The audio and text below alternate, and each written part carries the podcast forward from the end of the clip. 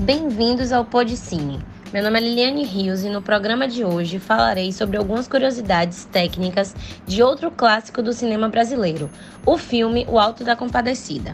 Lançado em 2000, o filme dirigido por Guel Arraes é baseado na peça teatral Alto da Compadecida, de 1955 do dramaturgo Ariano Suassuna, com elementos O Santo e a Porca e Torturas de um Coração, ambas do mesmo autor e influências de Decamerão, clássico de Giovanni Boccaccio.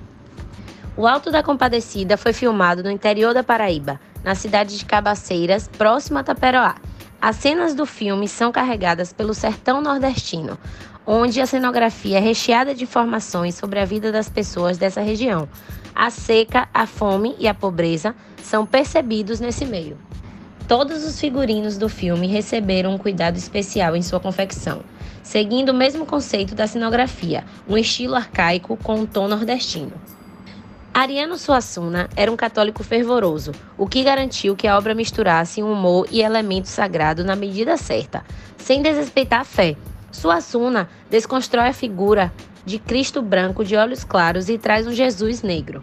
Guel Arraes assina direção, produção e está entre os roteiristas, em um estilo que mistura elementos ficcionais e não ficcionais, o filme tem uma linguagem ultraveloz, contendo uma dinâmica nas atuações e uma releitura de clichê que são característicos dos trabalhos de Arraes.